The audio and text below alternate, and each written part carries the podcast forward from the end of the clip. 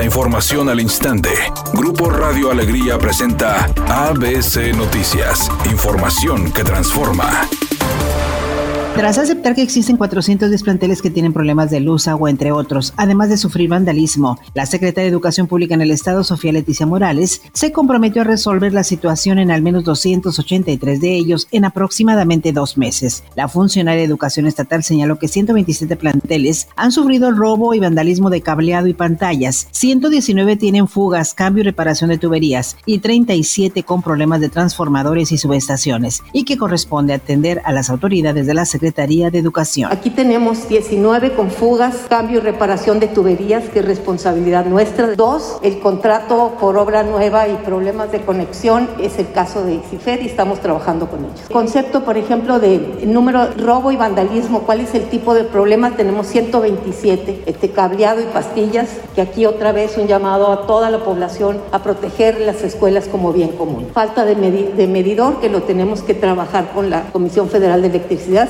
69, 37 con problemas con transformador y subestaciones, que nos toca a nosotros y estamos trabajando en ello igual en dos meses. Falta de contrato por obras nuevas y problemas de conexión. En los que viene la Secretaría de Educación, nosotros nos comprometemos en un plazo no mayor de dos meses a que esos problemas se resuelvan, que son de un número mayor de escuelas. Pero paralelamente estamos trabajando tanto con la Comisión Federal de Electricidad como con agua y drenaje para ver los otros. Los que trae el ICIFED algunos son problemas estructurales que a lo mejor se tardan más, pero me comprometo con ustedes a cuando me toca Nuevo León Informa, que son los martes, ir, digamos, monitoreando el avance. Por su parte, Alma Rosa Marroquín, secretaria de Salud en el Estado, aclaró que el regreso a clases 15 días después no mostró un impacto ni en los casos ni en las hospitalizaciones, ya que existe una disminución significativa en las cifras. El regreso a clases 15 días después no mostró un impacto ni en los casos ni en las hospitalizaciones como lo podemos constatar en este gráfico. Vemos una disminución significativa respecto de nuestro punto más alto que fue el 20 de enero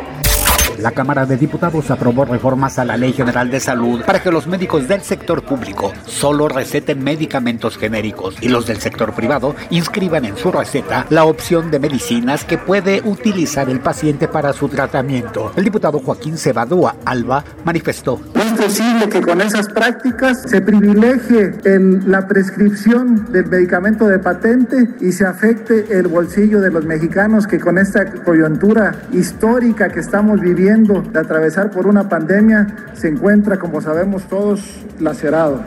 Editorial ABC con Eduardo Garza. Las carreteras de Nuevo León están deshechas por las noches, parecen boca de lobo, sin luminarias, llenas de baches, sin señalización. La Laredo, Colombia y la Monclova. Y ni el Estado ni la Federación tienen planes de arreglarlas. Andan mal en infraestructura carretera.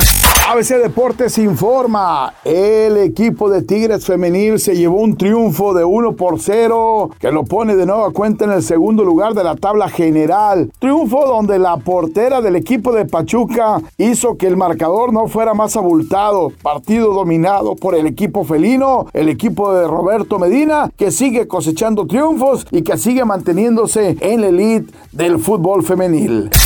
El cantante italiano Tiziano Ferro compartió a través de las redes sociales su felicidad por la llegada de sus dos hijos, bebés que adoptó para formar una familia junto a su esposo Víctor, con quien recientemente se casó. Dijo que mantendrá la identidad de los pequeños en secreto hasta que ellos tengan edad para decidir si quieren salir en las revistas o en los noticiarios de espectáculos o de lo contrario permanecer alejados del medio.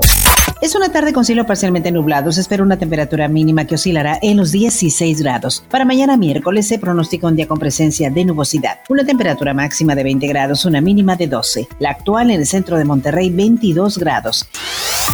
ABC Noticias. Información que transforma.